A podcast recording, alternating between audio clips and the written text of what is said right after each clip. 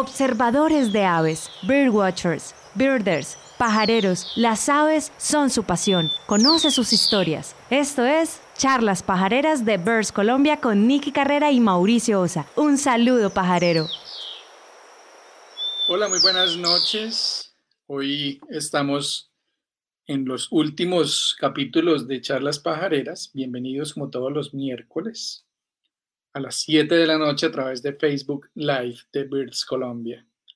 Hoy, como todos los miércoles, los acompaña, bueno, hoy no está Nicky Carrera Levi en la presentación, arroba Nicky Carrera Levi, hoy está Mauricio Osa, arroba Mauro Osa. hoy estamos... Eso se me va. Todos lo saben, Charlas Pajareras es los miércoles a las 7 de la noche.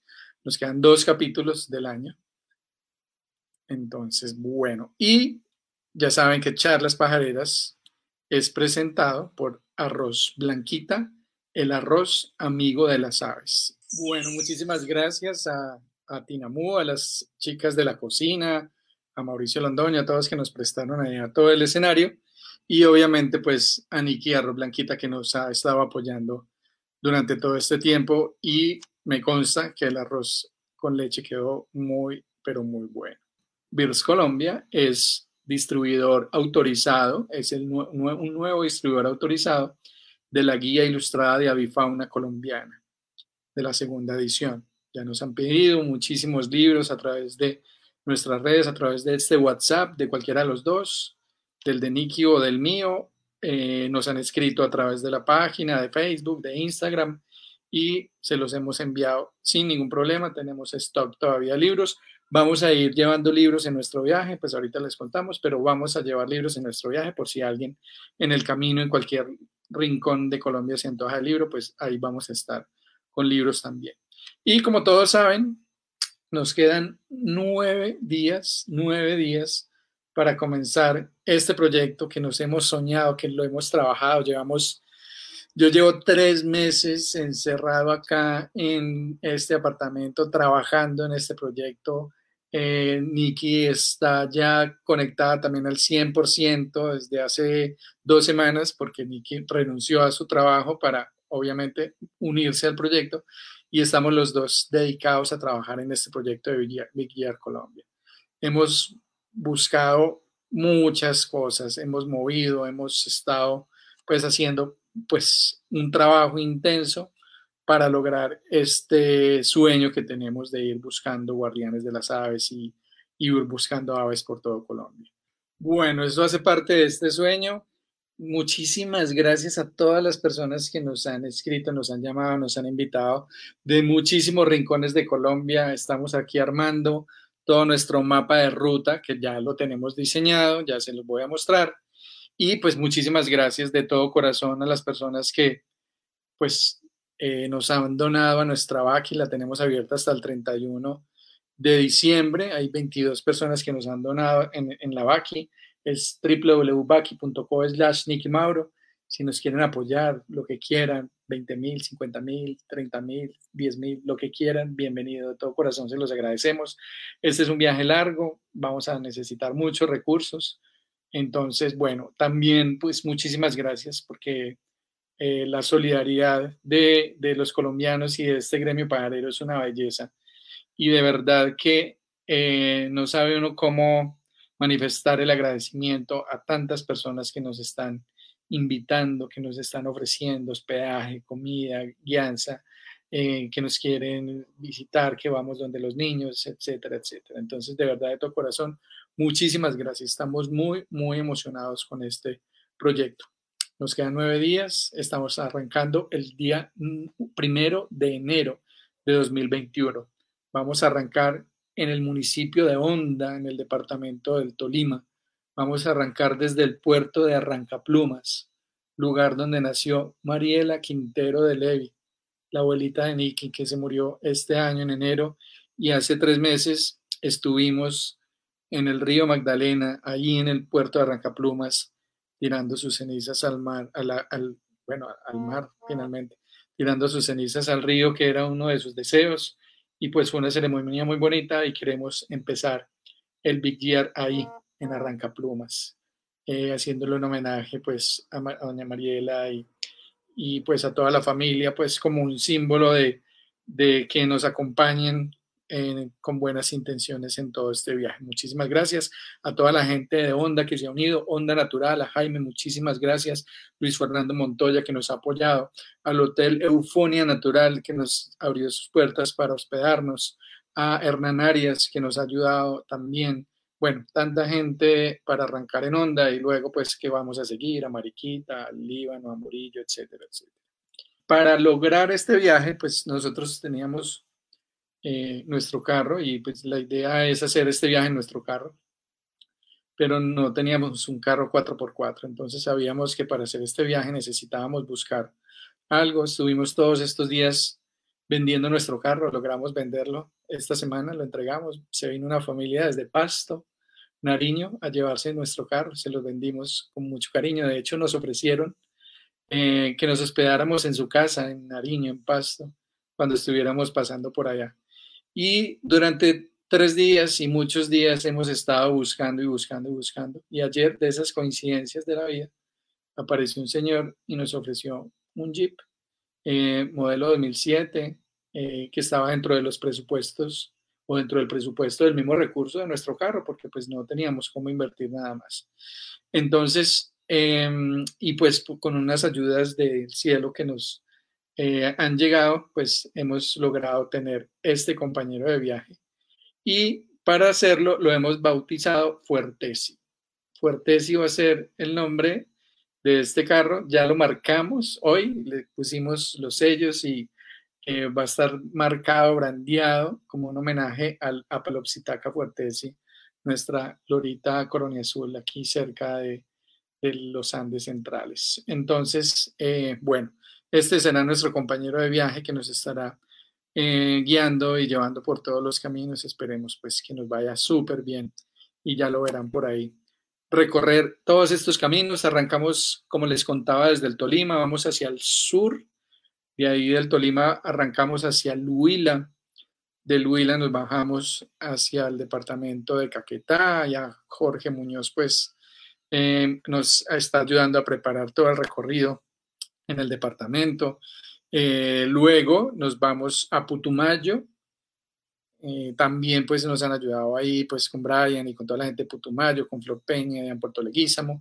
De ahí nos vamos a Nariño, Cristian Flores, a Tumaco, eh, toda la gente de Tumaco, Birding. De ahí arrancamos hacia el norte, Cauca, Valle del Cauca, nos internamos en el eje cafetero, Quindío, Caldas, luego nos vamos a Risaralda la idea es desde Risaralda por Pueblo Rico pasarnos al departamento del Chocó, luego salirnos por Ciudad Bolívar y subirnos, a hacer la orejita de Antioquia apartado, a eh, Turbo, etcétera, y volvernos a bajar por la vía Yarumal, pues para pasar por allá por Betancí, donde por Betancourt, etcétera, y ahí bajarnos a Medellín, coger la ruta hacia Puerto Triunfo para pasar a saludar a Rodrigo Gaviria y seguir hacia el departamento de Boyacá en Boyacá, luego a Cundinamarca, y de Cundinamarca pues vamos a, hacer territorios. Desde Bogotá vamos a ir a Amazonas y volvemos, eh, luego recorremos Cundinamarca, luego haremos eh, San José del Guaviare,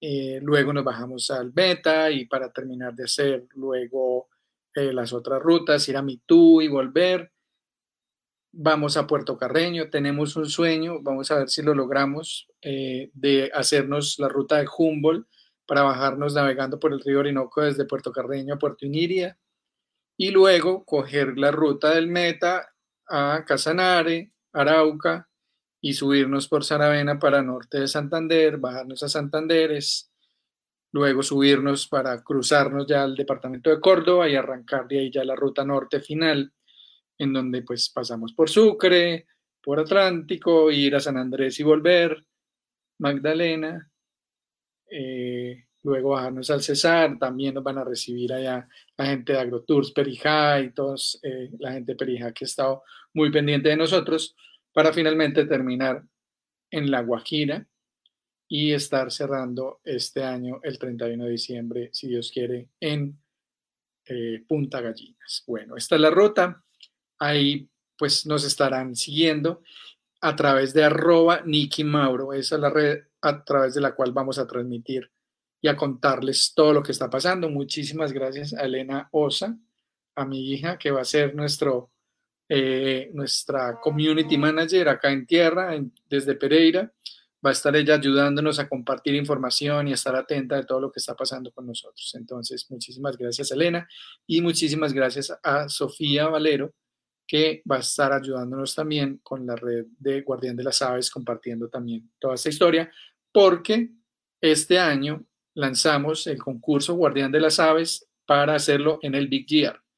¿Y cómo va a ser? Pues nosotros vamos a estar recorriendo todo el territorio y en esa recorrida del territorio, pues a los niños que tengan entre 9 y 15 años y nos quieran entregar un dibujo mostrando cómo cuidar las aves y los territorios para que sean guardianes de las aves, pues van a tener la posibilidad al final de año de ser uno de los 10 guardianes de las aves elegidos para que se gane un kit con binóculos, con gorra, con morral, con camiseta, con chaleco, con bueno, el kit que hemos regalado ya durante dos años de guardián de las aves.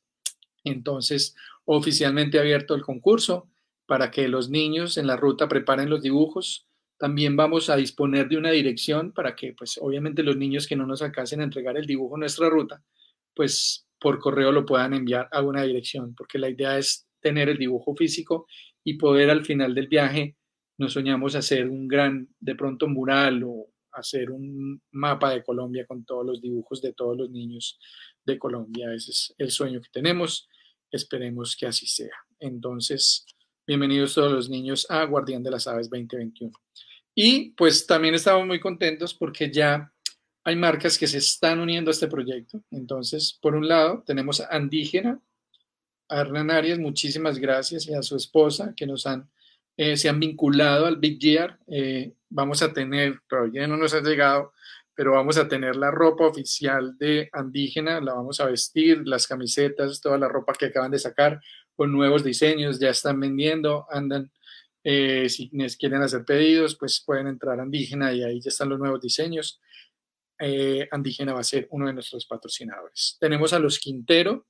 Los Quintero es una tienda a la que pues particularmente nos somos, nosotros hemos estado vinculados hace mucho tiempo, nuestras cámaras, nuestros lentes, eh, los hemos comprado allá, ellos venden equipos Canon, venden equipos Nikon, eh, creo que Sony me estaba contando Diego, tienen lentes, tienen, en este momento tienen disponibles, por ejemplo, Nikon Coolpix P1000, para los que quieren subirse a esa P1000, pues hay disponibles en este momento cámaras en los Quintero, se la envían a domicilio, súper garantizado en Pereira, pueden buscar en las redes sociales Los Quintero y ahí van a encontrar la información.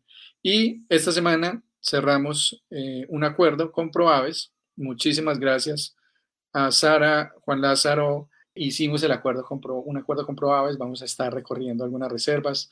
Nos han ofrecido pues pasar eh, las, pues, algunas noches en algunas reservas donde se puede ir. Bueno, ProAves va a ser uno de los aliados que vamos a tener. Están haciendo un trabajo ahorita nuevo con, con, Juan y con ellos.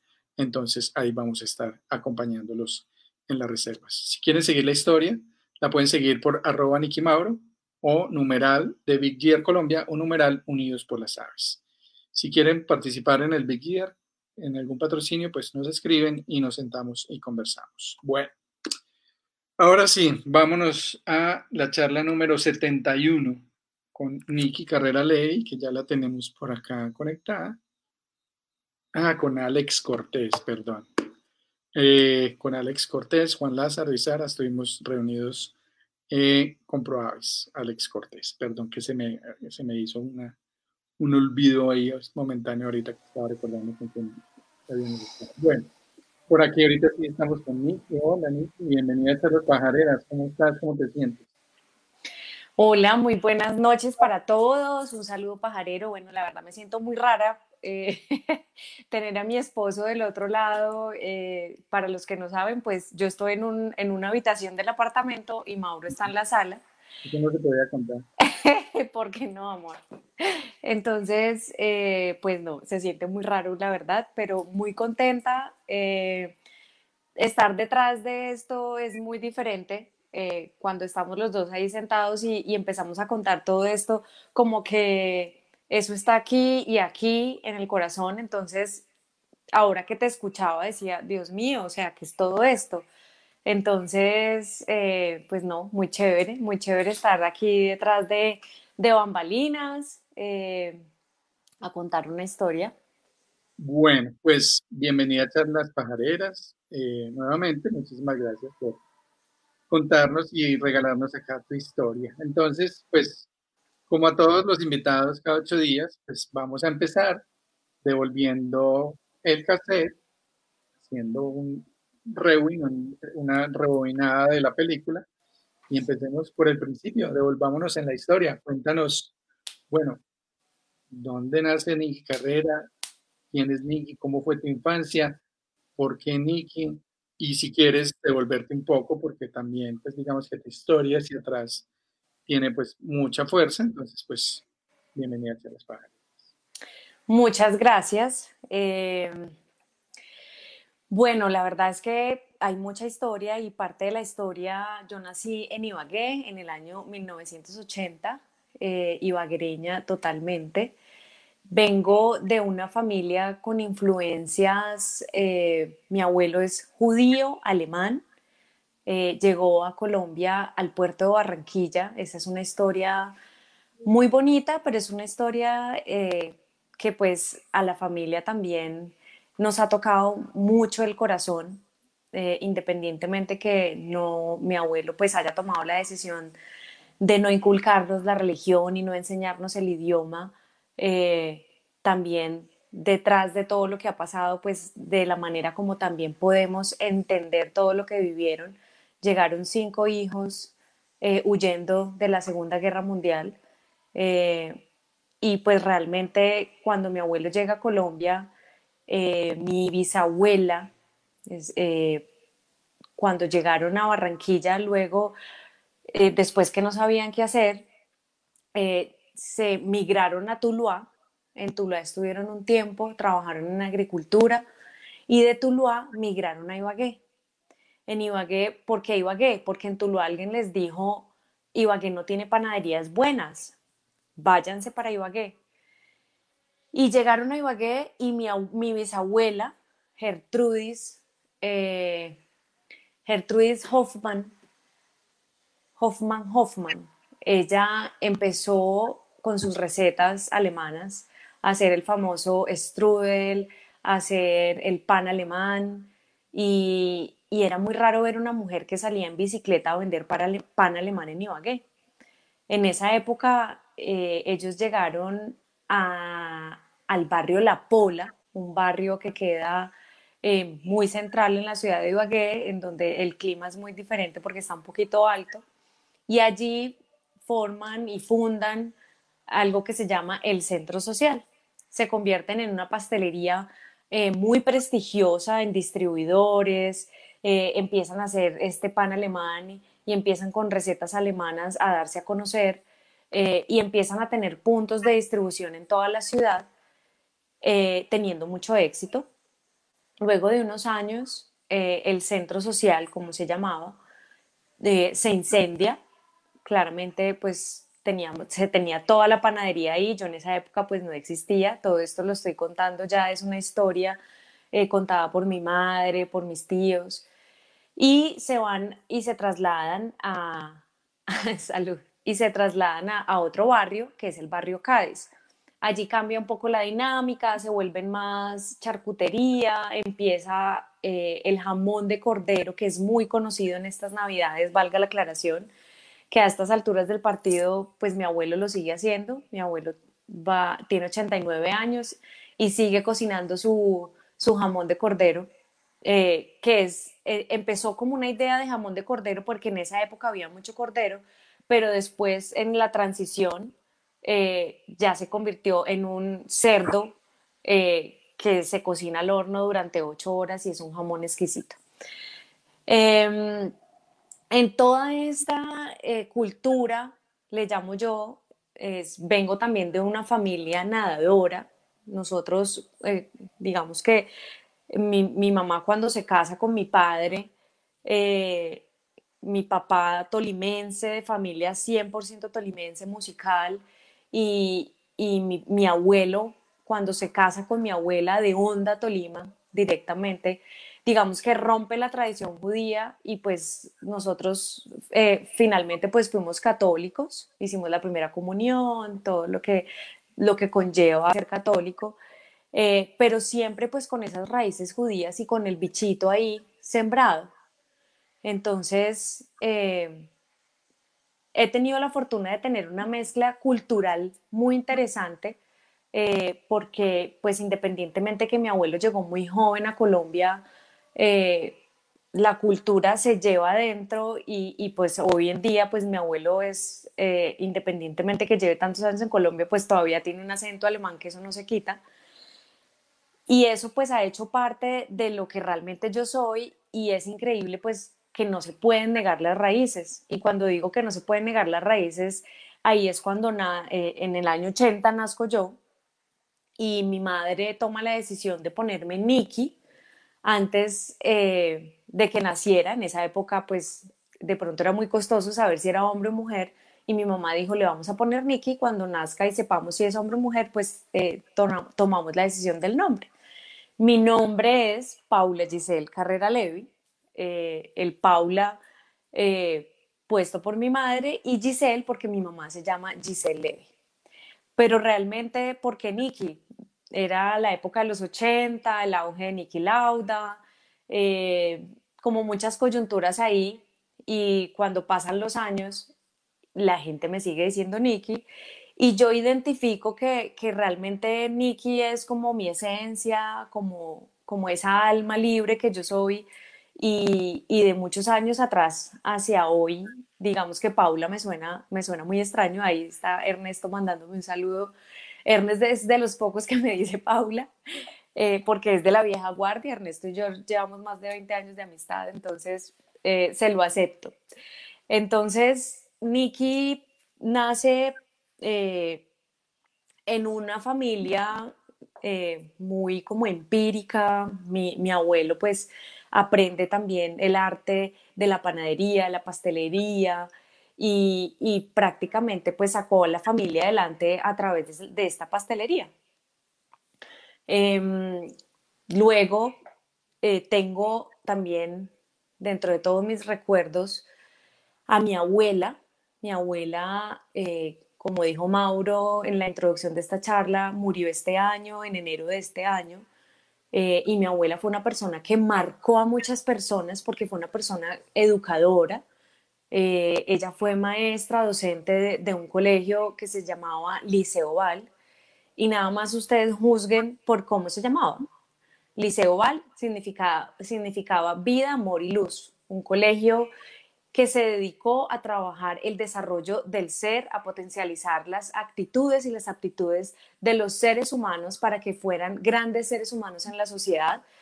Y hoy en día en Ibagué hay muchas personas que recuerdan a mi abuela por todo lo que ella sembró en muchas personas y en muchas generaciones en el colegio.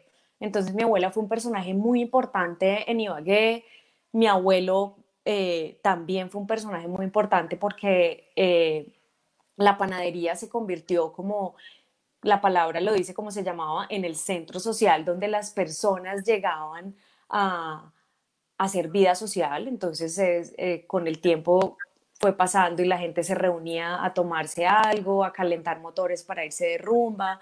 Entonces así también uno empieza a conocer mucha gente, entre ellos, eh, y lo marca la historia, pues tengo muchos amigos eh, que hoy conservo gracias al centro social. Y luego, después de este paso por el colegio Liceo Val, que fue tan bonito, en donde se desarrollaron habilidades de danza y como les comentaba, eh, fui nadadora, fui selección Tolima de natación con aletas, eh, un deporte de alto rendimiento, eran entrenamientos a las 5 de la mañana, nos levantábamos a entrenar, luego volvíamos a las 2 de la tarde y hacíamos gimnasio y a las 4 de la tarde volvíamos a hacer agua, em, preparándonos para los Juegos Nacionales de 1996, en donde tuve el orgullo, y lo digo hoy con mucho honor, de representar al Tolima como selección Tolima. Y realmente la natación trae el deporte como tal, de alto rendimiento, trae disciplina, trae desarrollo de valores, trae propósitos. Entonces, la, disciplina eh, que tú adquieres en el deporte finalmente se convierte en un estilo de vida. Yo prácticamente al deporte le debo muchísimas cosas y también le debo al deporte mi conexión con la naturaleza, porque eh, me acuerdo que cuando hacíamos esas salidas a la montaña, eh, se programaban más o menos una vez a la semana. En, en, Ibagué hay unas montañas que son muy famosas, que es la Martinica, la ida a la cascada, ir al cañón del Conveima. Entonces, los deportistas hacíamos una vez al mes una salida y esa salida era una gozadera increíble. Eh, siempre esperábamos que fuera ese sábado o ese domingo en que pues era la recocha, pero en medio de esa recocha lo mejor era poder llegar a un manantial, a una cascada, a, uno poder eh, tener esa conexión con la naturaleza. Entonces, realmente al deporte le debo lo que soy. Eh, vivo muy agradecida con mi profesor de natación, Omar Lozano, que, que pues principalmente fue un padre para mí una persona que independientemente que era eh, nuestro profesor, pues también era nuestro guía, nuestro consejero, nuestro psicólogo, y pues éramos una manada muy grande y, son amigos que todavía conservo y que sé que son amigos que de esas personas que uno no está todos los días pendiente, pero que si a uno le pasa algo van a estar ahí. Eh, bueno, luego entro eh, Paola Sepúlveda dice que dónde se consigue el pan. No, imagínate que parte de la historia, Paola, es que el centro social, después de 60 años de estar en el mercado, de tener el mejor sándwich de Ibagué, porque lo juro, y, el y, una de las mejores hamburguesas, porque la, digamos que todo era casero, absolutamente todo. Las recetas de la hamburguesa las hacíamos nosotros, eh, el, todo lo que se hacía con masa de hojaldre tenía su tip también, entonces digamos que al ser tan casero, pues tenía su, su, receta ahí que era muy única. Em, luego de, de, todo este tema que llega la apertura económica a Colombia, eh, llegan, llega Internet, pues es obviamente que, mm, y al no estar digamos, como tan presentes nosotros, los, los más, la generación como más joven, pues el centro social se fue quedando, se fue quedando, en, se fue quedando en el tiempo y el barrio en donde estaba pues tomó también otro rumbo y no ayudó mucho a la situación y en medio de una crisis económica pues se tiene que tomar la decisión de cerrar y pues porque también ya habían pasado muchos años y mi abuelo estaba muy cansado de 60 años de trabajo dedicado día a día eh, en donde la columna vertebral del centro social fue mi mamá. Entonces, digamos que realmente nos sacaron adelante a punta de jamón de cerdo, a punta de pan, a punta de hamburguesa.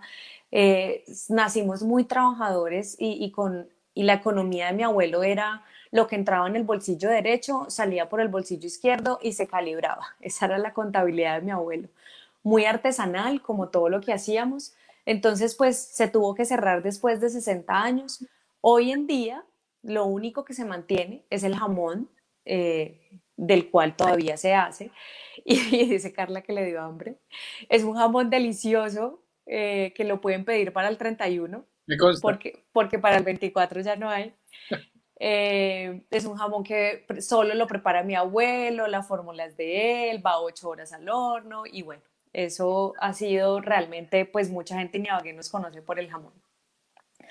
Bueno, enganchando toda esta historia, eh, luego entro al colegio, entro a un colegio público, eh, en donde estudiar en un colegio público, yo se lo agradezco a la vida porque me dio la oportunidad de, lo tengo que contar, tuve hasta amigas que pertenecían a la guerrilla.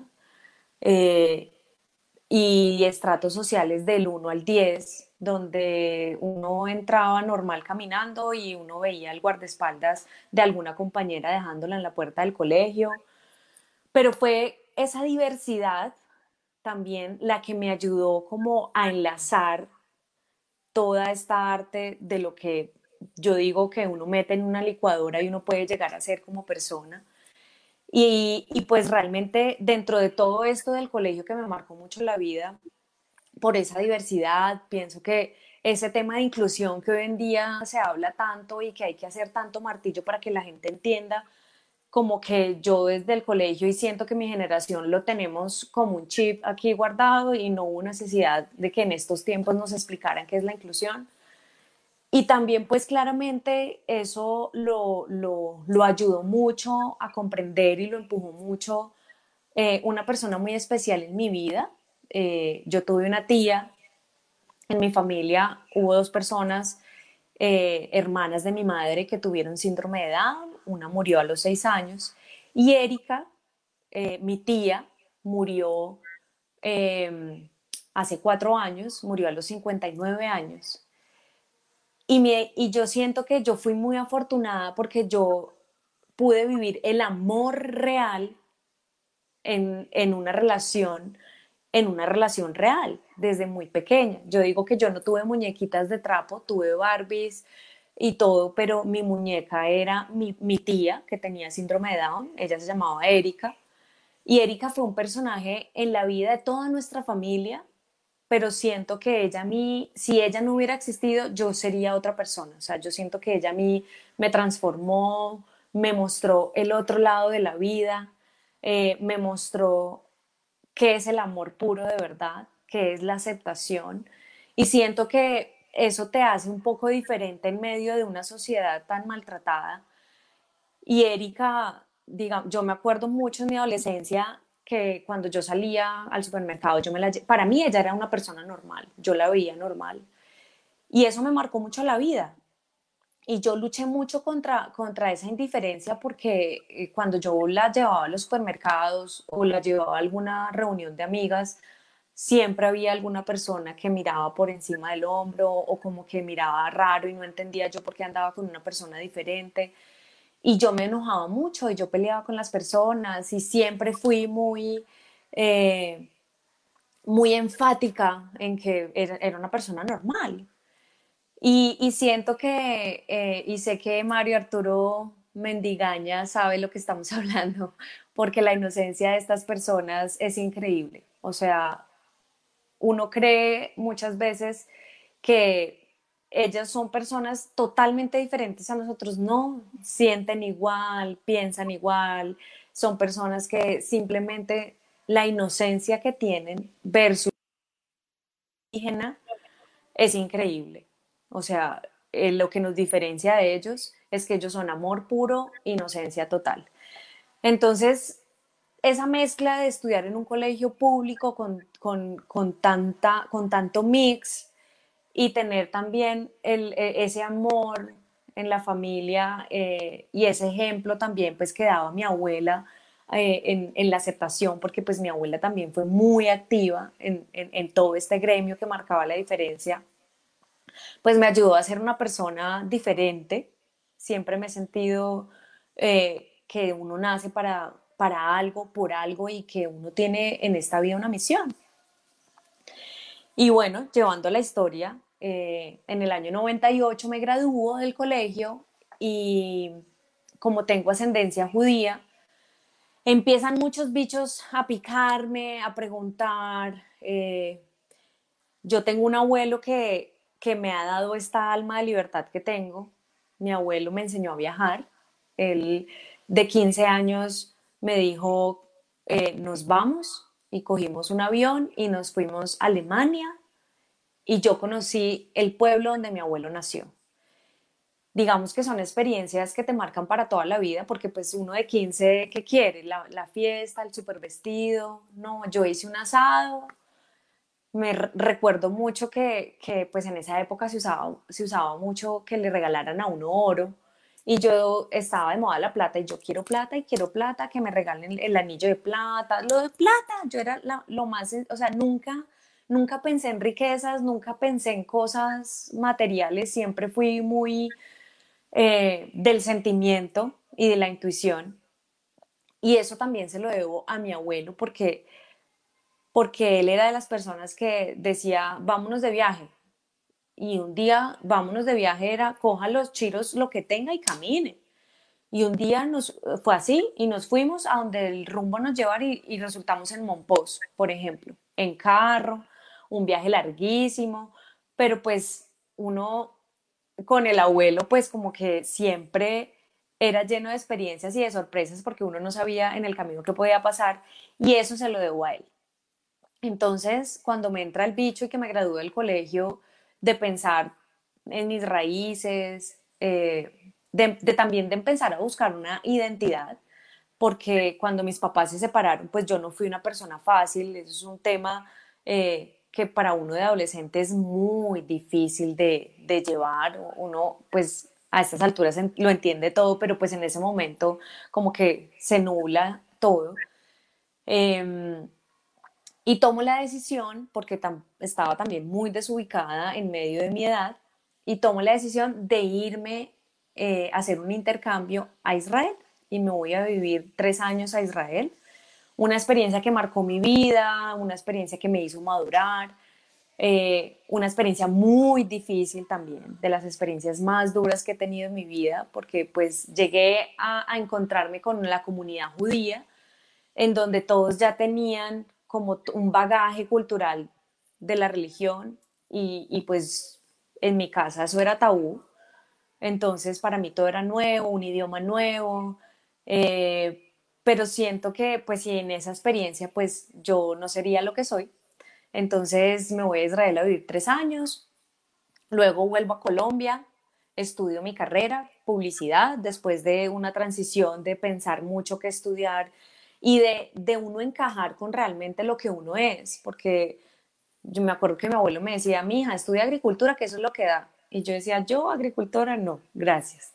Entonces, como que llegar a encontrar esa esencia, pues es muy complicado. Empecé a estudiar publicidad.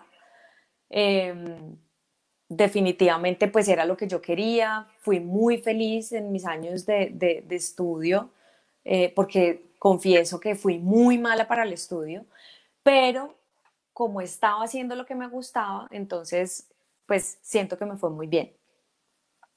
Luego eh, de terminar mi carrera de publicista, eh, esto fue en Bogotá, en Bogotá más o menos, en, todo mi trayecto de vida viví más o menos 10 años y cuando termino y me gradúo me voy a vivir a Barcelona.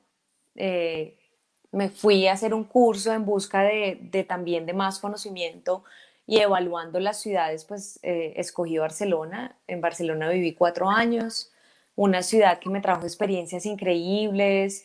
Me fui por unos meses y resulté, mm, me enganché en un buen trabajo y duré cuatro años eh, en Barcelona, en donde hice muy buenos amigos también, amigos para toda la vida.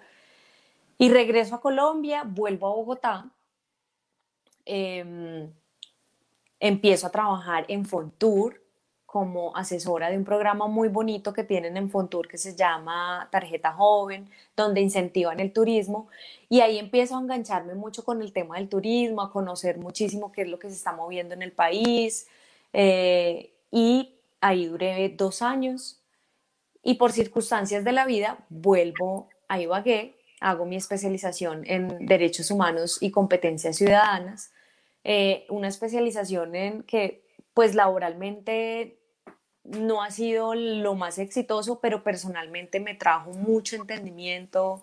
Antropológicamente siento que, que me desveló también muchas cosas que, que estaban ahí, pero que, que, el conocimiento hacen que las acentúes más y que realmente eh, ayuden también a saber para qué está uno en este camino de la vida.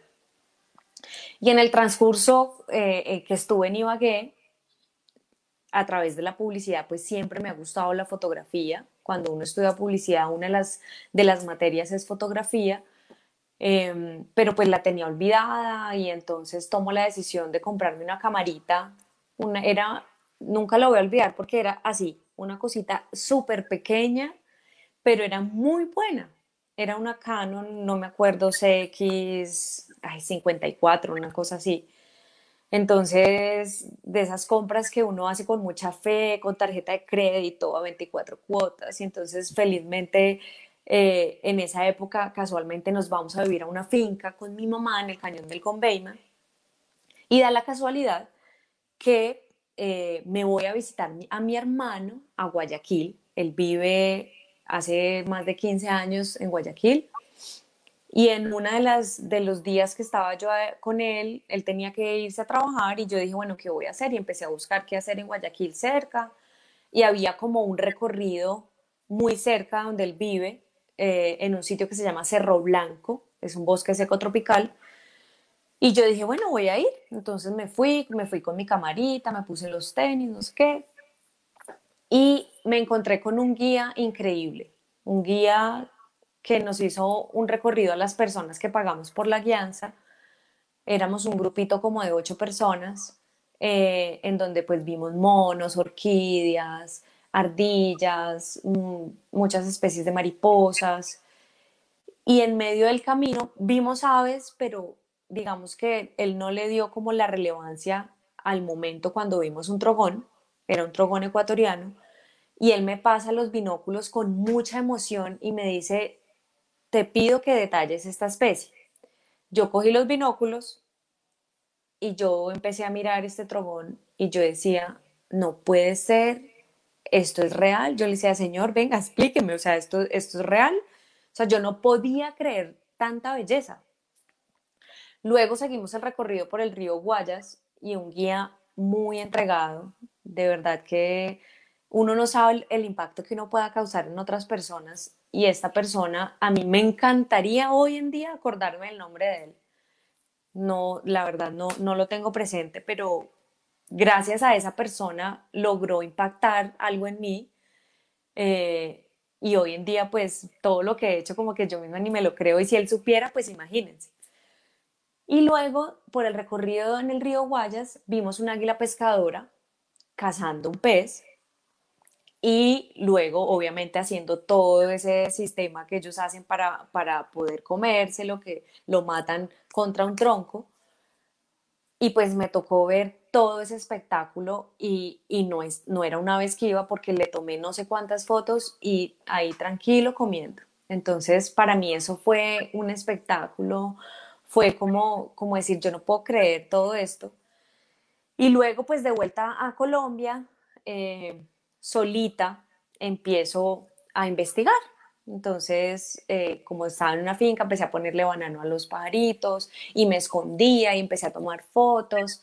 Y da la casualidad que eh, mi amigo Ernesto Bando en esa época, pues él ya estaba, ya llevaba mucho tiempo fotografiando naturaleza.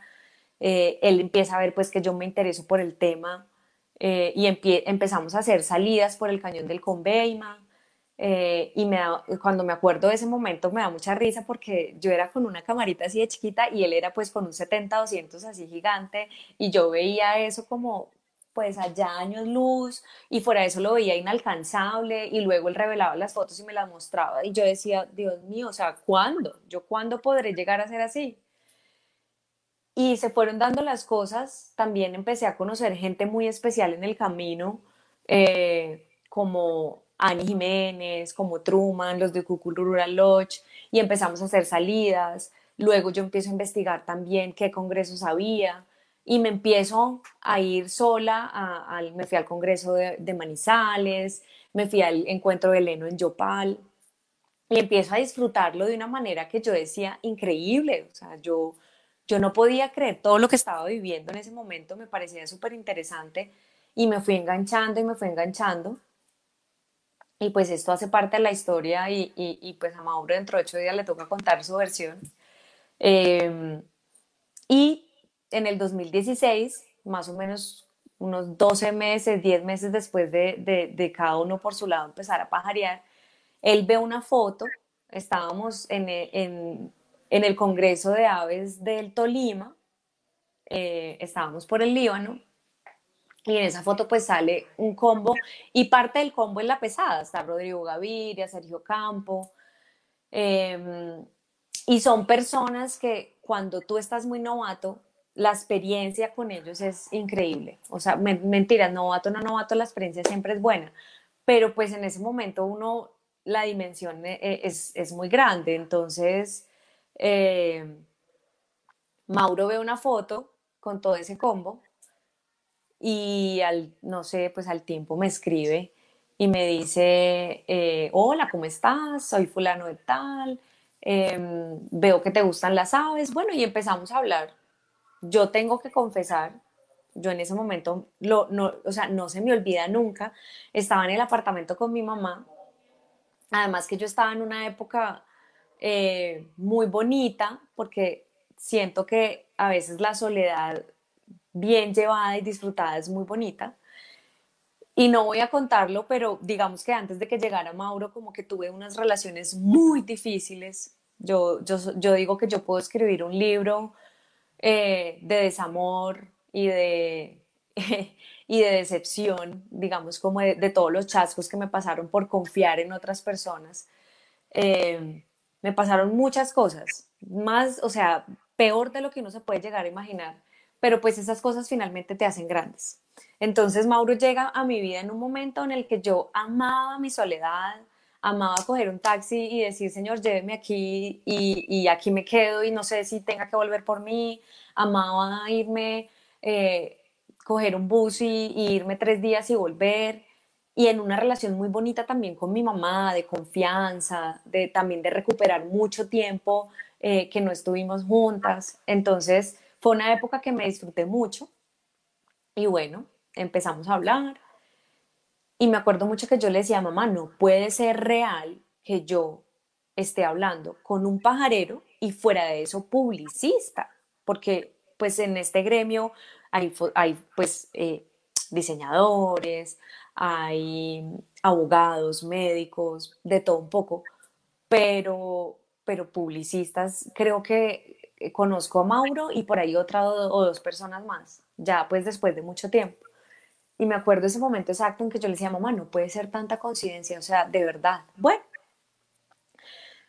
aquí en tras bambalinas les cuento que, que Mauro le tocó golpear duro esa puerta porque esa puerta estaba dura. Yo no quería tener nada con nadie, yo estaba cansada de tener relaciones, no confiaba en nadie. Y Mauro, pues realmente se ganó la confianza. O sea, yo creo que es una persona que, que sabe muy bien cuando se propone algo, cómo lograrlo. Y, y logró sacar la esencia de Nicky. Y entonces empezamos a hacer salidas de avistamiento, empezamos a hacer lo que llaman ese match tan importante, empezamos a hacer fotografía. Y cuando yo conozco a Mauro, Mauro ya estaba con el tema eh, de, bueno, ¿qué hacemos con todas estas fotos? Y otra confesión es que eh, parte de, toda esta historia, Mauro tenía eh, un dominio que se llamaba Aves del Eje Cafetero. Y él me dice, yo quiero que tú tengas aves del Tolima y que tú los ministres. Entonces, pues claro, yo súper dichosa, yo dije, no, pero por supuesto, obvio, ¿no? Qué maravilla. Entonces empezamos con, con cada uno a manejar una página web tal cual como se maneja hoy Birds Colombia, pero él con aves del eje cafetero y yo con aves del Tolima. Y entonces cada uno desde su región, porque en ese momento Mauro vivía en Pereira y yo vivía en Ibagué, eh, empezó a hacer cosas. Entonces Mauro empezó a moverse eh, en el Global Big Day. Eh, yo empecé como también a decir, bueno, ¿y qué pasa con la Asociación de Aves del Tolima? y empezamos como a movernos de una manera positiva, de no importa lo que haya pasado y, hagamos algo por este movimiento, que esto está muy chévere.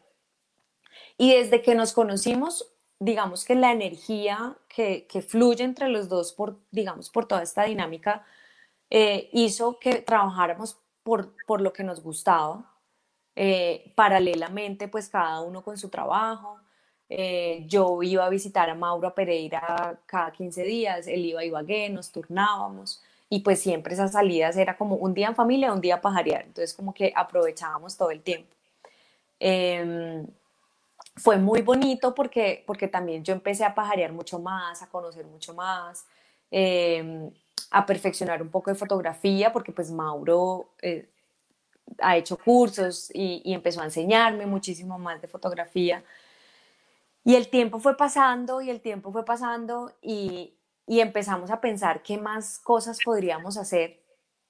Y en medio de todo esto, como les decía antes, pues cada uno tenía su trabajo y, era muy chistoso porque cada vez que Mauro me visitaba era como muchas horas sentados en el computador pensando qué más podíamos hacer y, y cómo podíamos proyectarnos Y cuando empezamos a compartir las fotografías de nosotros, de cada uno en su, en su red personal de cada uno, y empezamos a ver el impacto de las personas, dijimos, a la gente esto le gusta, o sea, hay gente que no tiene ni idea que hay un pajarito de tal color eh, en la esquina de su casa y que todos los días se percha en el mismo árbol.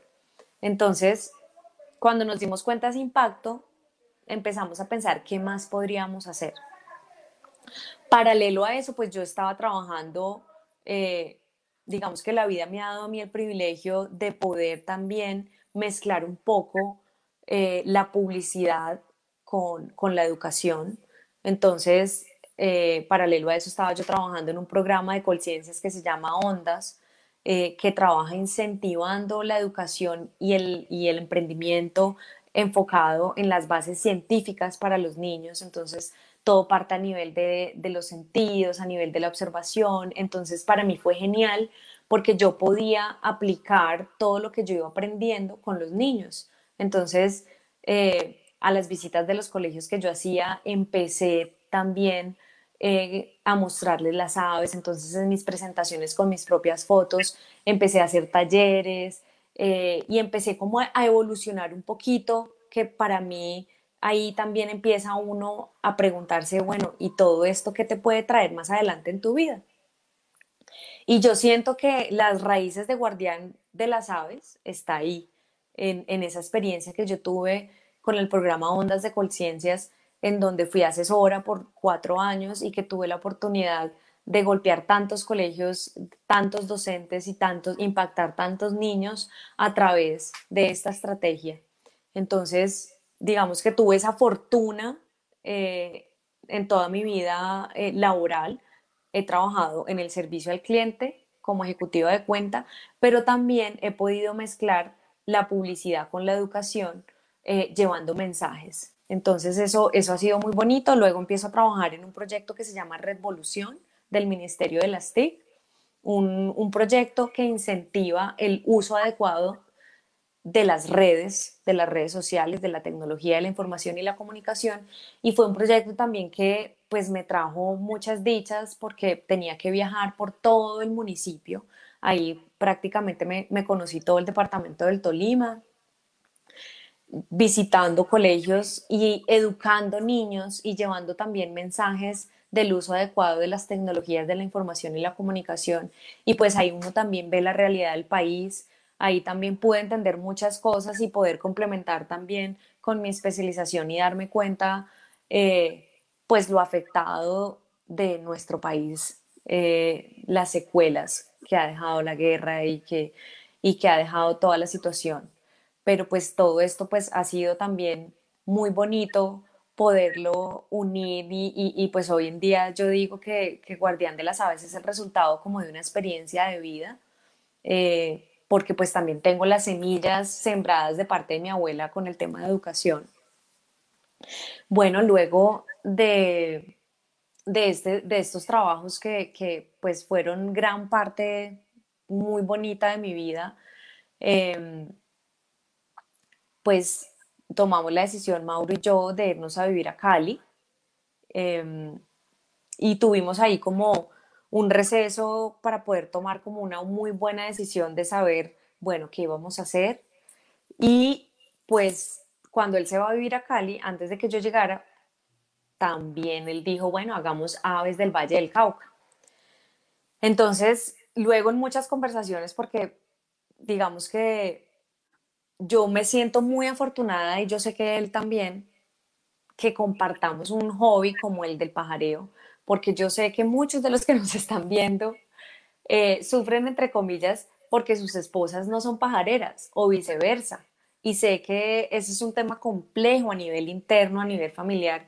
Y yo la verdad es que le doy gracias a la vida todos los días por eso, porque si no, pues sería terrible.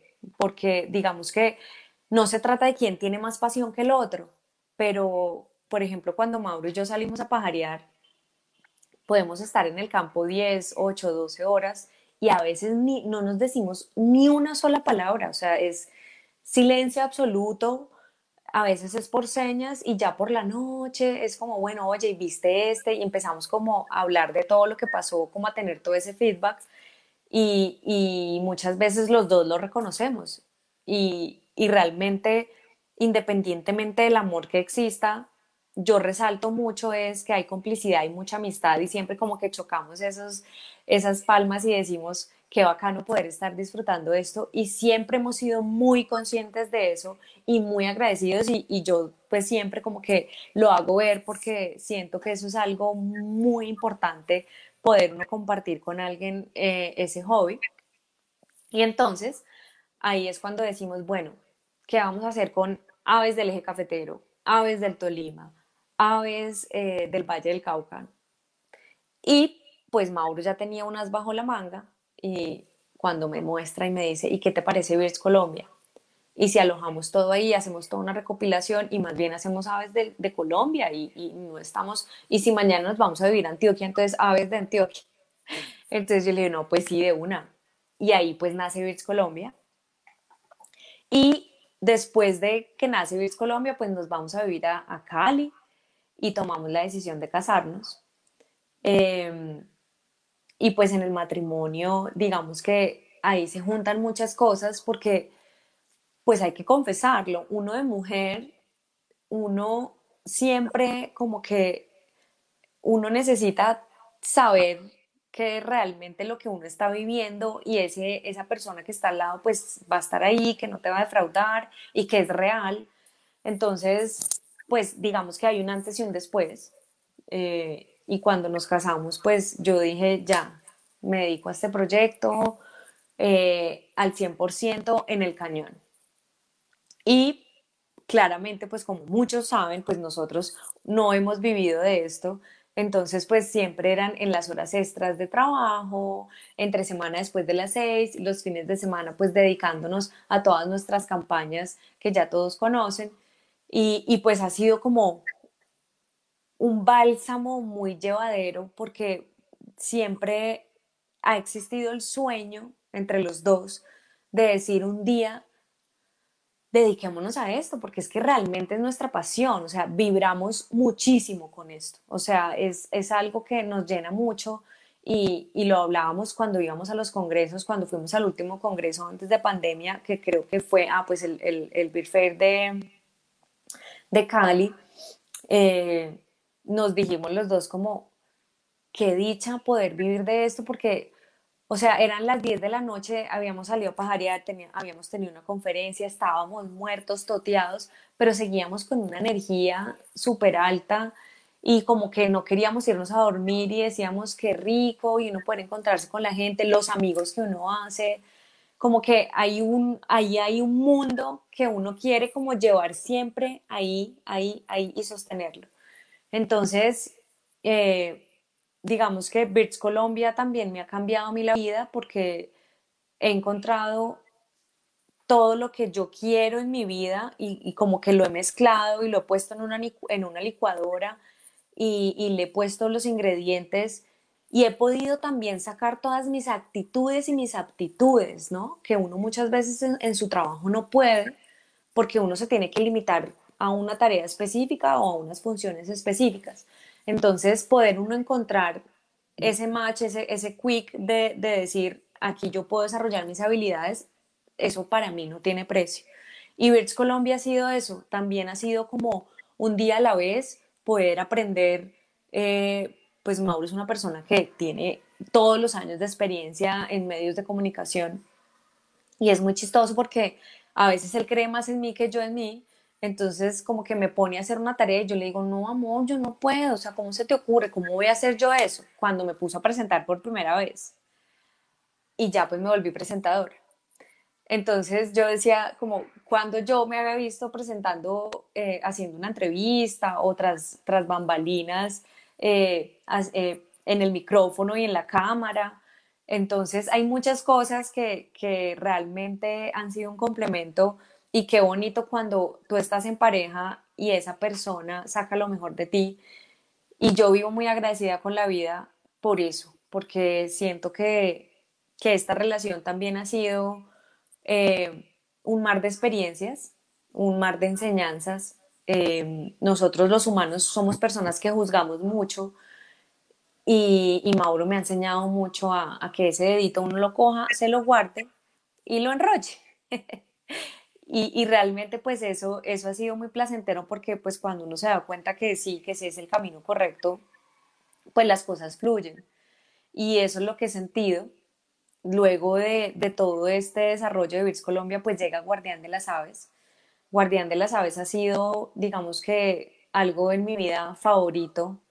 Yo sé que cuando Mauro vio mi cara de felicidad, cuando empezamos, cuando lanzamos este concurso, cuando recibimos tantas historias y cuando él vio cómo yo vibraba con esto, me sentó un día y me dijo, tú eres la gerente y la directora de Guardián de las Aves. Porque es que independientemente de quién, de quién es, o sea, de dónde nace la idea, es como tú vibras con eso. Y para mí Guardián de las Aves ha sido algo muy especial porque pues yo sé que algunos seguramente ya lo han escuchado, pero yo tomé la decisión de no tener hijos, pero sí tomé la decisión de hacer algo por la niñez y siento que eh, trabajar por los niños es muy importante y sembrar en ellos pues es algo que no tiene precio. Entonces, Guardián de las Aves ha sido como poder desarrollar y poder sembrar tantas semillas en niños eh, a través de la conservación, que yo digo, no, ahí están los hijos, o sea, esos son los hijos. Realmente cuando uno eh, ve estos niños, uno dice, si hay futuro, si hay esperanza, es como un respiro. Entonces, esto ha sido muy bonito, ha sido muy llenador eh, y me siento muy, muy, muy satisfecha de poder haber recorrido todo este camino y pues de todo lo que hace falta. Me quedé sin palabras, he hablado mucho. no, al contrario, me parece que has contado muy bien pues esta historia y pues digamos que yo quisiera saber un poco, eh, porque creo que Guardián de las Aves es como lo que tú dices, es como ese como ese culmen de juntar todas esas experiencias que tú venías viviendo y que tú venías recogiendo y materializarlas en una, como en una vaina, como, como que le pusieran una bolita de cristal y me dijeran, vamos a poner aquí todos estos elementos. Eh, y, digamos, dentro de ese ejercicio, eh, ¿qué, o sea, ¿qué, qué, qué ves ¿En qué, va a terminar Guardián de las Aves? Eh, ¿Para dónde va Guardián de las Aves? Eh, ¿Y qué es hoy Guardián de las Aves? Pues realmente desde el día uno yo creo que nunca me imaginé que Guardián de las Aves fuera a tener el auge que tuvo y que tiene. Eh, Guardián de las Aves en este momento se dedica a compartir conocimiento. Esa es la esencia y la razón de ser de Guardián de las Aves. Digamos que en medio de toda mi experiencia, mm, toda esa experiencia que tuve, mm, gran parte de, ella se la debí a, a compartir conocimiento. Y Guardián de las Aves, pues en este momento, independientemente de todo el impacto que ha causado, es cómo ha logrado cambiar la vida de tantas personas y cómo ha logrado cambiar la vida de tantos niños y cómo esos niños han influenciado en los papás. Siempre en las reuniones lo digo, a todos los papás, gracias. Gracias porque sin los papás, estos niños no estarían haciendo lo que están haciendo. Si el papá no apoya a un niño a levantarse a las 5 de la mañana a pajarear, el niño no sale. Entonces, los papás en esta cadena son supremamente importantes. No importa qué tan elevado sea el conocimiento del papá, qué tan elevado sea las ganas del papá, lo importante es el apoyo, que siempre estén ahí. Y siento que Guardián de las Aves ha ayudado a hacer ese clic entre hijos y papás, en que en despertar en los papás que a su hijo le está gustando el tema, su hijo está preguntando, y entonces los papás están empezando también a indagar y empiezan también a apoyar estas iniciativas. Guardián de las Aves tiene todo por hacer. O sea, yo siento que eh, estamos hasta ahora dando pasos muy pequeñitos. Lo más importante es que en este momento tenemos una bitácora de conocimiento, o sea, tenemos un canal de YouTube en donde están alojados todos los videos que están haciendo en este momento el comité educativo. Hoy en día, eh, el comité educativo son 10 niños, empezamos con 5, con 6, perdón, ahora vamos con 9, disculpa, 9. Y estos niños, digamos que eh, van saliendo de la selección de los concursos que vamos lanzando. En, este segunda, en esta segunda versión vamos haciendo componentes de visiones diferentes porque me parece muy importante poder también tocar temas como cómo influye la agricultura a, nivel natural, en el hábitat de las especies, eh, también una visión de un poco más con todo el tema de, ser ecoamigable con el, con el ambiente. Entonces, digamos que Guardián de las Aves tiene todo. O sea, yo me imagino un equipo muy grande, además que te digo algo, o sea, en el comité ya hay niños que tienen 15 años y seguramente en uno o dos años pues son niños que van a entrar a la universidad y entonces van a migrar. Entonces vamos a tener que siempre estar ahí en movimiento para que ese conocimiento que se esté generando no se pierda y siempre mantenga fresco. Estamos creando una bitácora increíble de conocimiento. Eh, nosotros nos hemos tomado el trabajo de hacer investigación eh, de contenido de niños para niños basado en aves y realmente en Colombia es muy poco el contenido que se encuentra. Entonces, eh, siempre, por ejemplo, nos contactan y nos dicen, ay, yo quiero ayudar a mi hijo que sepa más de aves. Por favor, www.guardiandelasaves.com, pestaña de educación. Ahí tienes una bitácora. Cada video no dura más de cinco minutos. Entonces, son videos educativos 100% para que tú cuando termines el video aprendas algo. Y esto ha sido una experiencia que también ha cambiado la vida de los mismos niños que están generando contenido, porque cada uno es un espejo, entonces uno aprende del otro y a través de la investigación pues son niños que van descubriendo y se van enamorando muchísimo más de lo que están haciendo. Entonces, estamos haciendo educación, estamos sembrando semilla de una manera increíble. Quisiéramos, de verdad, yo le digo a Mauro, me encantaría poder ese kit pajarero de los guardianes dárselos a todos los que participan, pero, pero mi mensaje, ¿cuál es? Mi mensaje es que también y que los papitos nos tienen que ayudar mucho en eso, no es ganarse unos binóculos por ganárselos. Nosotros buscamos en los guardianes es que esto sea orgánico, que sea visceral, de adentro hacia afuera, que realmente cuando uno escucha a ese niño, uno dice, vibra. Y eso es lo que nosotros buscamos. Cuando hay papás o, hay papitos que nos escriben, ay, mi hijo no pasó, pero pues es que hizo el video súper bien, no se equivocó, la ortografía y al pie de la letra ¿qué faltó? ¿Será que es que lo hizo por hacer? Eh, no, queremos que sea de adentro para afuera, que sea un niño que cuando hace ese video, hace ese dibujo eh, para participar en el concurso Guardián de las Aves, vibre. Eso es lo que estamos buscando. Bueno, em, los que tengan preguntas para mí, ya están llegando algunas, entonces pues los que tengan preguntas me las pueden ir enviando por ahí ya se las vamos a hacer. Ya dijiste www.guardiandelasaves.com, la página. Em, ¿Qué más hay en la página? O sea, ¿qué más encuentra uno además de, videos? Bueno, tenemos eh, una pestaña muy bonita y es el álbum de dibujos que han hecho niños guardianes y no guardianes, porque para dibujar no, no necesita uno haber participado eh, en donde hicimos una campaña en cuarentena de dibujos muy lindos y tenemos un álbum ahí de dibujos de aves de Colombia muy lindas que están alojadas en la página de Guardianes y están linkeadas con la página de Birds Colombia para poder aprender un poquito más sobre esas especies. ¿Qué tenemos? Tenemos, eh, nosotros pues cuando Guardián de las Aves tomó tanto rumbo, dijimos, bueno, esto no, o sea, no podemos desamparar a los que participaron. ¿Qué vamos a hacer? Entonces creamos un club que se llama Club Guardián de las Aves, en donde ese club les permite entrar gratis a sitios de avistamiento.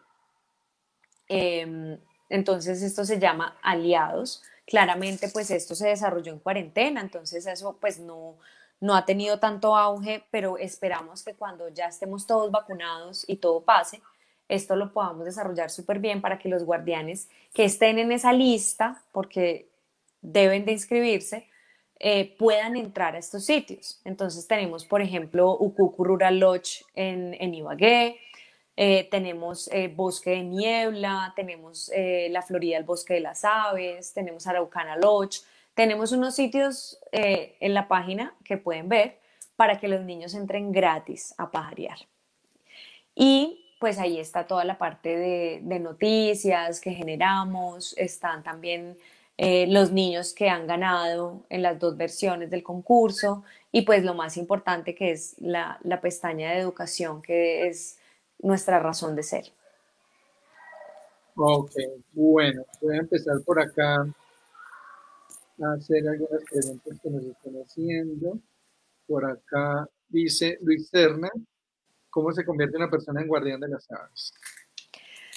Bueno, nosotros cuando abrimos el concurso, el concurso es de niños de 9 a 15 años, eh, nos hacen mucho la pregunta, mi hijo tiene 6 años, ¿por qué no puede participar? Mi hijo tiene 7, mi hijo tiene 5. Eh, digamos que somos muy estrictos en eso y mira, tu hija tiene 6 años y vive en Cajicá. Luis, gracias por tu pregunta. Somos muy estrictos porque desde el primer día que lanzamos el concurso lo hicimos de 9 a 15 años y eso no queremos que cambie porque digamos que si le damos la opción a tu hija, se la tenemos que dar a todos. Digamos que el tema de igualdad aquí es muy rígido y sentimos que eh, a partir de los 9 años los niños, bueno, sentimos no, esto es algo que hemos investigado, hemos preguntado, nos hemos asesorado los niños a partir de los nueve años ya tienen mucho más claro sus gustos. Entonces, y son mucho más conscientes eh, de, de, lo que hacen y cómo lo hacen.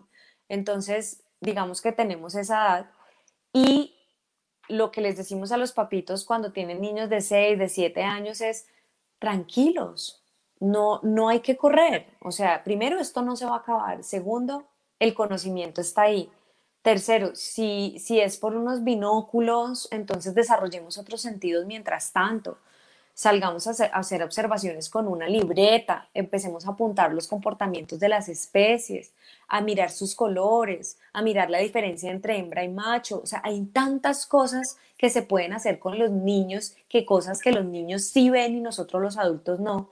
Entonces, no hay afán. Realmente, eh, la edad en este, para ser guardián de las aves y nosotros decimos, finalmente todos somos guardianes. Cuando un guardián gana, nosotros les mandamos una tarjeta en donde dice, tú a partir de ahora eres guardián de las aves. ¿Qué significa ser guardián de las aves? Ser líder de tu comunidad, uno. Ahora eres responsable, llevas una bandera, y a partir de eso tienes un conocimiento que te permite enseñarle a otras personas por qué cuidar las aves y, tus y sus territorios de tu localidad y de donde tú vayas. Ser guardián de las aves te hace responsable de poder tener la libertad de decirle a un adulto que tenga aves enjauladas o que hayan procesos que no estén adecuados con el ambiente, de decirle, mira, tú estás haciendo esto y con cariño, con amor y con respeto, explicarle por qué está mal. Entonces, ser guardián, ser guardián de las aves eh, te hace responsable de un conocimiento eh, y te hace líder. Entonces, eh, nosotros, por ejemplo, siempre decimos, el simple hecho de tener una información que otra persona no tenga, ya me hace responsable y me hace líder. Y yo, solo por eso, estoy en la obligación de enseñarle a otra persona que lo que está haciendo o el acto, como botar un papel al suelo, está mal hecho y con amor decirle, mira, por favor, recógelo. Es exactamente igual con las aves.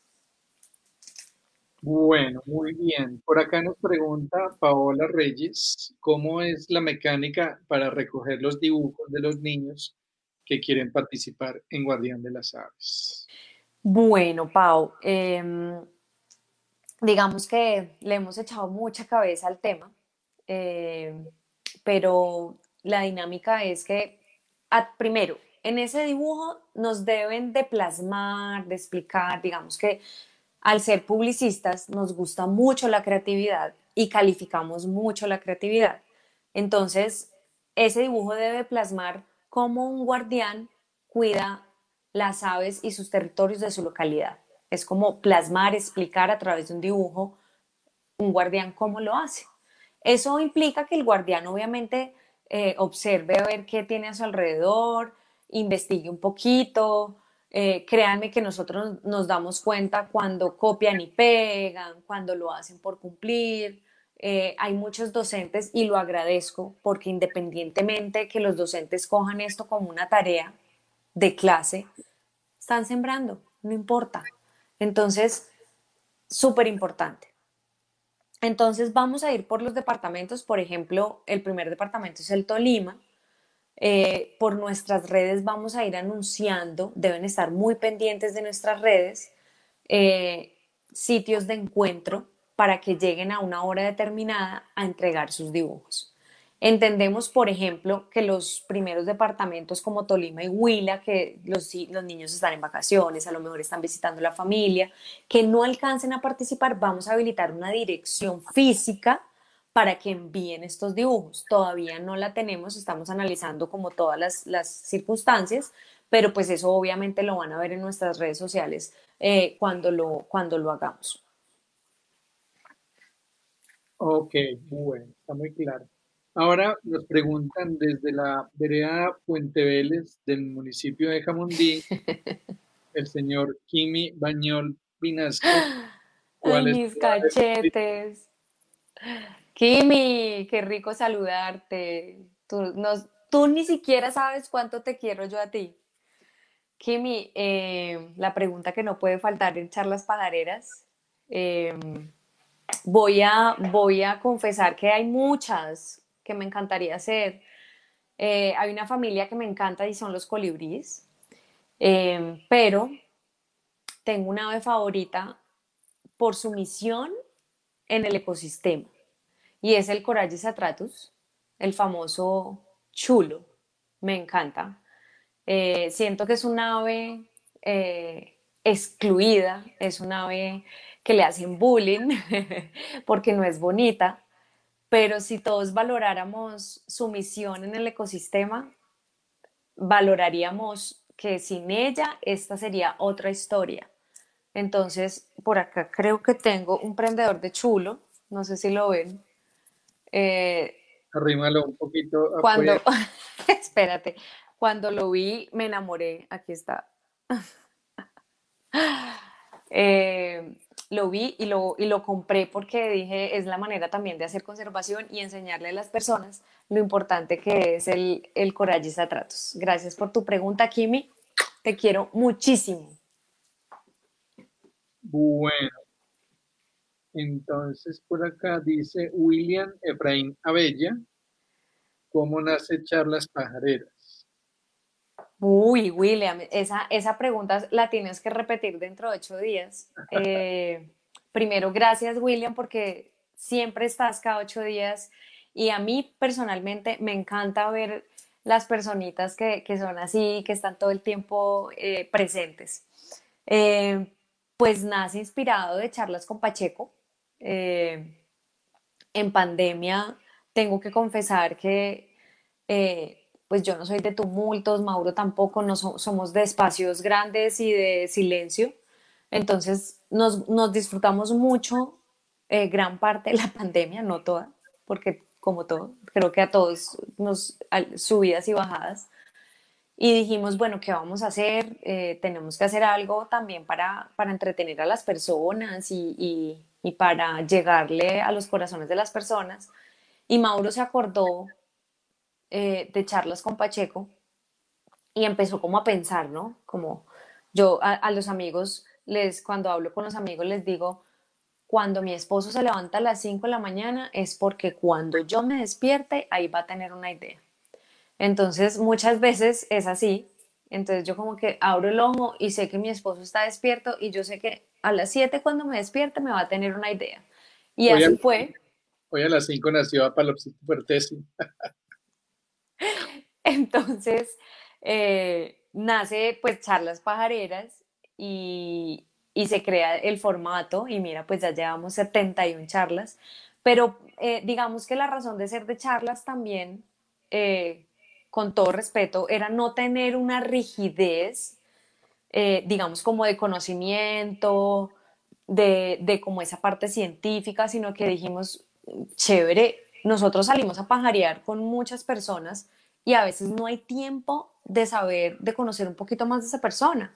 Entonces ha sido muy bonito porque con personas que hemos pajareado y que termina uno de pajarear, de pronto va y come algo, se toma una cerveza, venga, bacano pajarear con usted, hablamos, suerte, y la ve uno a los seis, ocho meses, no hay esa oportunidad de conocer de la vida de la otra persona. Entonces, de ahí nace charlas pajareras, saber un poquito más eh, de todas estas personas y porque hay muchas personas haciendo muchas cosas. Todavía nos falta entrevistar a mucha gente. Realmente nosotros estamos acá eh, coincidencialmente porque ustedes prácticamente no lo pidieron y muchos nos dijeron, ¿y cuándo ustedes? ¿Y cuándo ustedes? Y yo decía, no, no, no. Y yo hoy todo el día he estado inquieta, lo tengo que confesar, porque no es lo mismo estar uno, o sea, por ejemplo, dentro de ocho días se me va a hacer también súper extraño, o sea, yo decía, bueno, Mauro, ¿cómo me irá a preguntar? Y no hemos tenido tiempo de sentarnos a decir, amor, ¿tú qué me vas a preguntar? No, no, él se fue hoy, o sea, creo que media hora antes de la charla dijimos,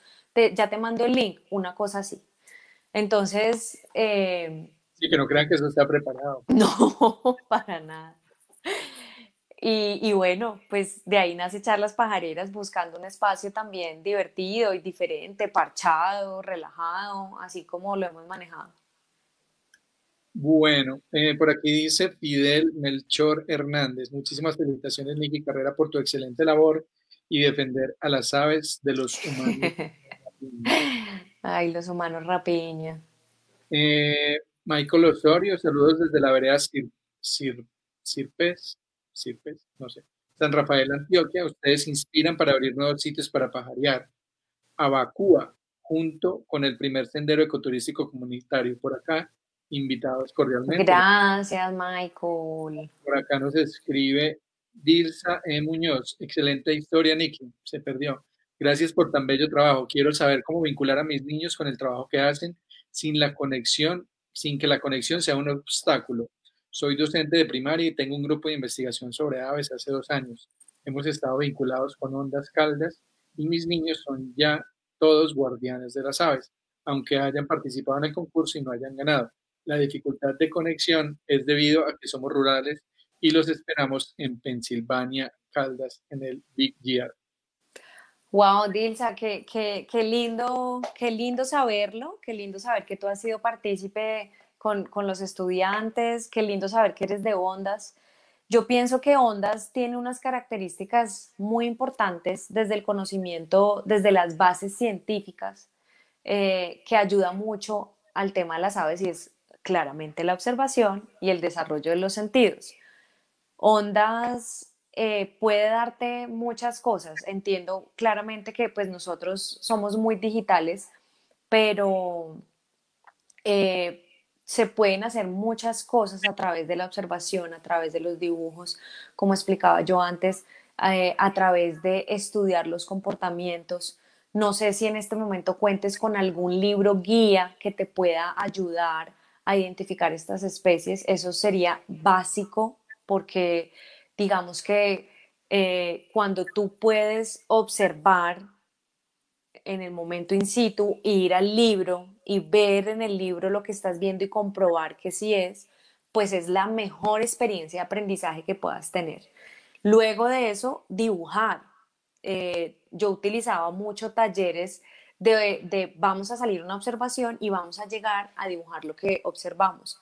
Pero, por ejemplo, los ponía a recoger hojas secas, o sea, hacer dibujos con elementos que también tiene el ecosistema que en ese momento no está necesitando el ecosistema. Entonces, hacer dibujos con hojas secas, eh, cómo empezar a coger todo el tema de reciclaje también eh, y investigar el daño que le hace a las aves. El tema, por ejemplo, de saber cuáles son los árboles específicos para las especies que ustedes están observando eh, y también sembrar más de esos árboles. Digamos que hay muchas cosas en el campo que se pueden hacer. Em, chévere también que, o sea, sabemos que en este Big Year pues vamos a estar un año un poco, entre comillas, desconectados, pero nosotros tenemos también una charla eh, que hacemos con los niños y ojalá después de esta pandemia podamos ir hasta allá eh, a tener una experiencia y una salida de campo con los niños, me parece súper genial. Y también podría, eh, nos, a través de VIRS Colombia, unirte con algún guía local del Caldas para hacer una salida de avistamiento y que les enseñe un poquito más a los niños.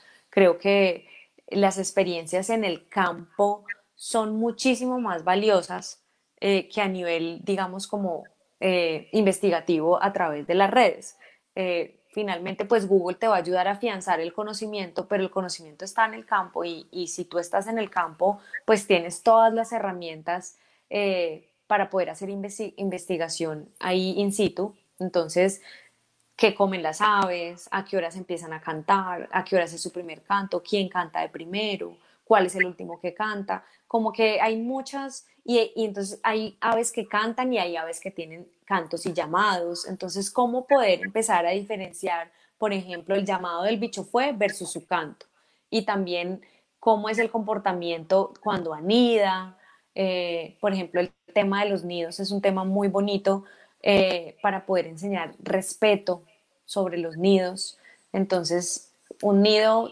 te puede dar capacidad de observación hasta por dos meses. Entonces, hay mucho por hacer en el campo. Bueno, por acá dice Kimi Bañor que muchas gracias a Nikki por tu linda respuesta y que eres un ejemplo. Un pecho. Beso. Eh, por acá nos dicen desde el bosque, desde la Florida, el bosque de las aves, en Cali, en el kilómetro 18, ¿Cómo te imaginas, Javier Rubio, cómo te imaginas a los guardianes de las aves en 10 o más años? Javiercito, un saludo muy especial para ti. Qué rico tenerte por acá. Eh, extraño tus asados y tu café y muchas cosas. De Cali lo mejor era ir allá a visitarte. ¿Cómo me imagino los guardianes en, bueno, pues en este momento, eh, por ejemplo, los que están en el comité, a todos los veo o biólogos especializados en ornitología, eso está muy claro. Eh, y siento que el estudio de las aves puede llegar, o sea, podemos llegar a tener un muy buen futuro con todo lo que se está sembrando, independientemente que aparte de estos 10 niños que, los, que les veo un futuro muy claro porque ya saben lo que quieren, el simple hecho de sembrar la semilla eso eh, los niños de pronto a los 15, a los 16 años, hasta los 20 y algo, pueden llegar a tomar otro rumbo en sus vidas y que pierdan el interés, pero ya en un momento de la adultez vuelven y conectan y, y pues ahí es cuando uno dice, no es un trabajo perdido. Entonces me imagino de verdad que en 10 años vamos a tener a unos personajes muy importantes eh, a la altura de Andrés Cuervo, a la altura de muchos biólogos que en este momento sacan la bandera de Colombia eh, por la investigación. Así que de verdad que siento que, tenemos un futuro muy bueno. Bueno, desde Anaime, Diego, Diego Espitia nos pregunta o te pregunta lugares favoritos para la observación de aves en el Tolima. Dieguito, pues en el Tolima, claramente eh, pues está el oro oreja amarillo en Anaime con esos paisajes espectaculares, eh, en donde también podemos llegar a, Páramo. Eh, Anaime es espectacular, o sea, yo creo que los tolimenses que hemos ido a pajarear a Anaime, que conocemos esos paisajes y esa biodiversidad que podemos encontrar en Anaime, podemos decir eureka, o sea, es impresionante. Y Murillo también me parece eh, un sitio muy interesante eh, digamos que hablando de, temperatura alta, y también por los lados de Alvarado, hablando también de Tolima tiene también unas eh, altitudes muy variadas, entonces por el lado, los lados de Alvarado y Espinal hay también sitios muy interesantes. Bueno, em, por acá me perdió. Pura sangre, pura sangre. Yolima, un saludo muy especial desde Jamundí. Eh, nos dice, en el próximo año hay charlas pajareras. Qué buena pregunta, mi Yoli. Yolima es la mamá de Kimi. Aprovecho esta oportunidad para poner a Yolima de ejemplo. Yolima si su hijo se tiene que levantar a las 5 de la mañana, ella se levanta a las 4 de la mañana a prepararle la lonchera a Kimi y, a que esté todo listo. Jolie es un ejemplo de verdad de perseverancia, un ejemplo de apoyo incondicional. Eh, y gracias también a Jolie, pues Kimi, Kimi, Kimi tiene un futuro increíble y es gracias también al apoyo de, de Yolima, su madre. Así que un saludo muy especial para Jolie eh, ustedes saben que son como de nuestra familia y que los queremos un montón. Em, bueno, muy buena pregunta porque eso lo hemos hablado mucho con Mauro y sí queremos que las charlas sigan. Yo creo que vamos a tomarnos un descanso en enero para poder también saber cómo va a ser eh, el día a día en el Big Year. Y seguramente eh, vamos a ver si lo hacemos los miércoles, ya sea cada ocho días, como lo venimos haciendo, cada 15 o una vez al mes, pero yo creo que a partir de mediados de febrero volvemos con charlas pajareras. Sí, eso se los estaremos contando un poco más adelante de cómo va a ser la dinámica, pero pues la idea es que siga el formato de charlas pajareras y pues obviamente dependemos de, de, de conexión, etcétera, etcétera. Pero bueno, eso no me toca decirlo a mí hoy. Eh, por acá dice Harrison Vargas. Niki, ¿cuál es tu gran sueño en nuestro país con nosotros los niños en pajarear? Ay, Harrison, Harrison es otra personita que ya casi voy a conocer y eso me emociona mucho porque no nos conocemos en persona, pero hemos hablado por teléfono, hemos hecho videollamadas. Eh, siento que Harrison es un ejemplo también a seguir Harrison empezó a pajarear hace muy poco y a pesar de que hace muy poco está pajareando, ya conoce mucho sobre las aves eh, y ha influenciado también mucho con el tema del campo y cómo los cultivos, eh, enseñar a otras personas cómo los cultivos no afectan a las aves. Eh, Harrison está dentro del comité educativo, dándole un componente y una visión totalmente diferente eh, porque pues la mayoría son de ciudad, Harrison es del campo, entonces me parece que es un componente muy importante. Harrison, mi sueño es que ustedes sean exitosos, eh, que lo que ustedes quieran hacer en la vida no se quede solamente en un sueño, sino que lo puedan hacer realidad y que ustedes más adelante sean los dueños del Comité Educativo de Guardián de las Aves, que ustedes sean los que le enseñan a otros cómo hacer videos, que ustedes sean los que le transmitan el conocimiento a otros eh, de cómo pajarear y cómo ser exitosos en la vida. Muy bien, por acá William dice que gracias por ser las pajareras, que ha aprendido mucho en este espacio. Qué dicha. Adrián Maldonado, buenas saludos desde Suratá, Santander, qué buena historia, los espero por las tierras bravas, de Santander. Allá estaremos. Vipa Velo dice, sería interesante cuando los chicos vuelvan a la escuela en clases presenciales, dar charlas, involucrarlos y crear conciencia en la protección de las aves. Un saludo para ti, mi Dianita linda, gracias por estar ahí. Mm, Dianita es una amiga muy especial que ya hace parte de la familia. Em, sí, eso, eso yo creo que va a ser parte como de los pilares mucho más adelante, porque pues eh, mira que en pandemia lo hemos hecho de manera virtual y hemos generado un impacto muy grande, entonces sí me lo imagino claramente, si, si virtualmente crea impacto, pues presencialmente ni me lo imagino, claro que sí. Bueno, Jaime Ramírez dice, ustedes con seguridad terminarán escribiendo un libro que será muy encaminado en la parte didáctica. ¿Han sido contactados por alguna institución gubernamental o privada que esté interesada? Es que un proyecto como el de ustedes debe ser aprovechado por el conocimiento y dedicación específico de ustedes en este aspecto de las aves.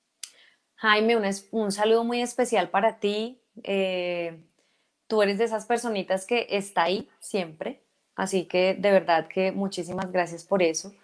Eh, no, no hemos sido contactados. Eh, te quiero contar que esta labor ha sido una labor ardua, eh, independientemente que seamos publicistas y haya una estrategia detrás de y, sepamos golpear la puerta y sepamos a dónde golpear. este es un tema que es muy difícil, es un tema muy difícil, pero obviamente no, no, no, no perdemos la esperanza y sabemos que, sí, que algún día pueda llegar a pasar, pero pues es un tema eh, que no es tan visible eh, y es importante como en momentos específicos, pero no digamos que no, no es importante 365 días del año como debería ser.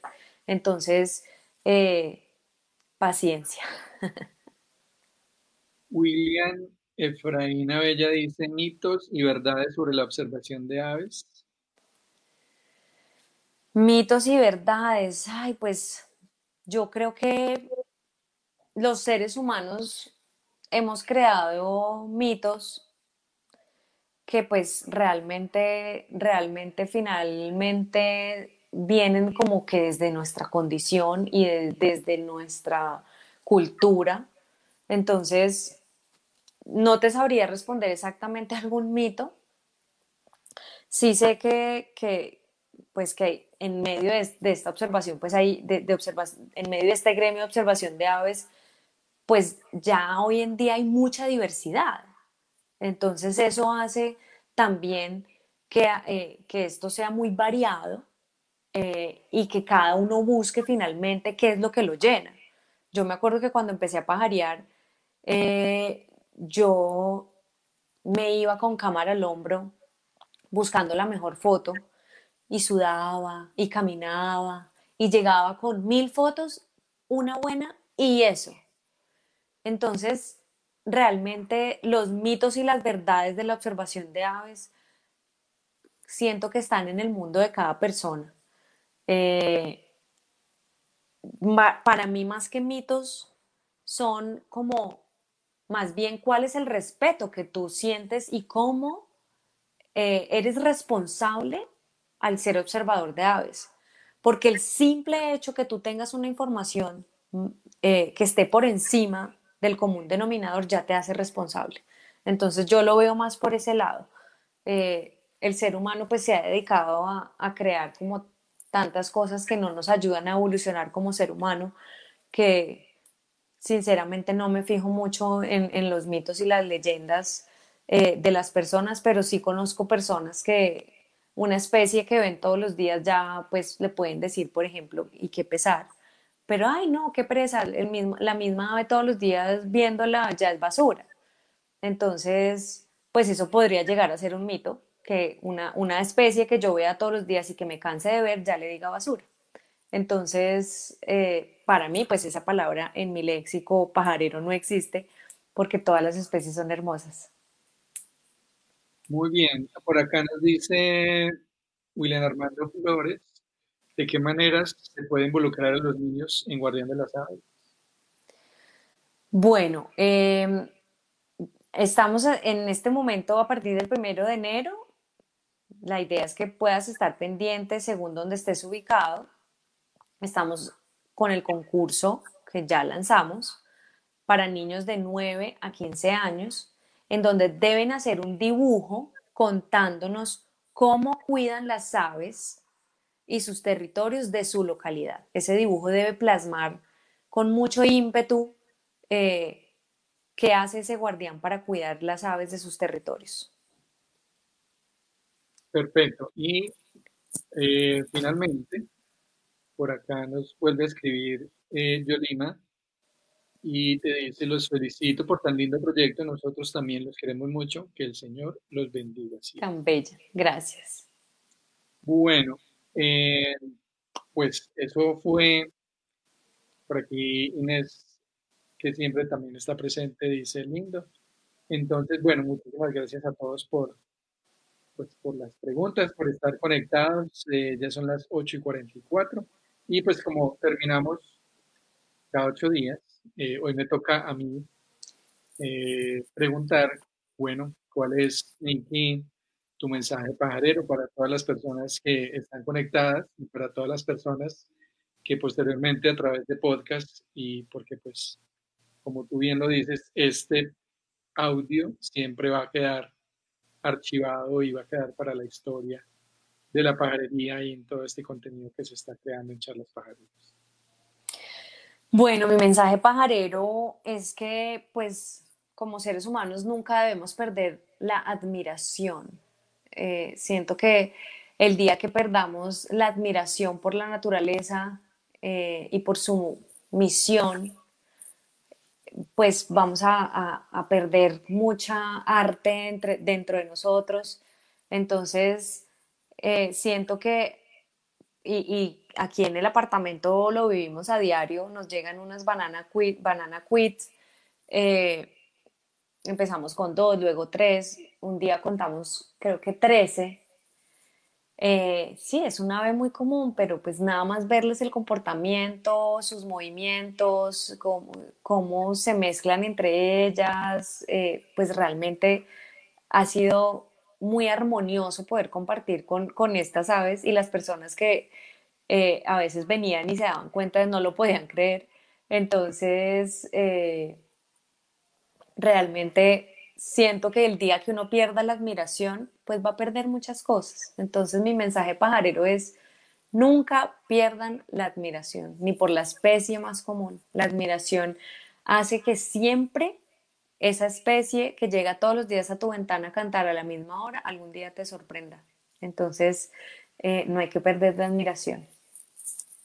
Bueno, Niki, pues muchísimas gracias por compartir nuestra historia, eh, pues ya todos sabrán eh, porque eh, he sido flechado por, por esta mujer. Y pues nada, muchísimas gracias, de verdad. Muy bonito conocer y que la gente conozca pues un poco el tras bambalinas de todo este proyecto que venimos haciendo y pues muchísimas gracias. Los esperamos dentro de ocho días el miércoles 30 de diciembre, un día antes de terminar este año extraño, eh, pues para la humanidad entera, pero pues nos deja muchísimas reflexiones y enseñanzas, y un día antes de empezar nuestro Big Year Entonces nosotros seguiremos preparándonos y estaremos viéndonos en el camino, ojalá con muchísimas personas como las que estamos acá. Muchísimas gracias, Nikki. Te deseo una feliz noche te espero más tarde. Y hasta el próximo miércoles en Charlas con Mauricio Gracias. Un saludo pajarero para ti. Nos vemos en un rato. Eh, y un saludo pajarero para todos y muchas gracias por estar de principio a fin. No crean que fue fácil. un abrazo para todos. Chao. Bye. Y esto fue otro capítulo de Charlas Pajareras, todos los miércoles a las 7 de la noche hora colombiana por Facebook Live. Recuerda que nos puedes seguir en nuestras redes sociales como arroba Colombia, arroba Carrera Levi y arroba Mauro Osa. Un saludo pajarero.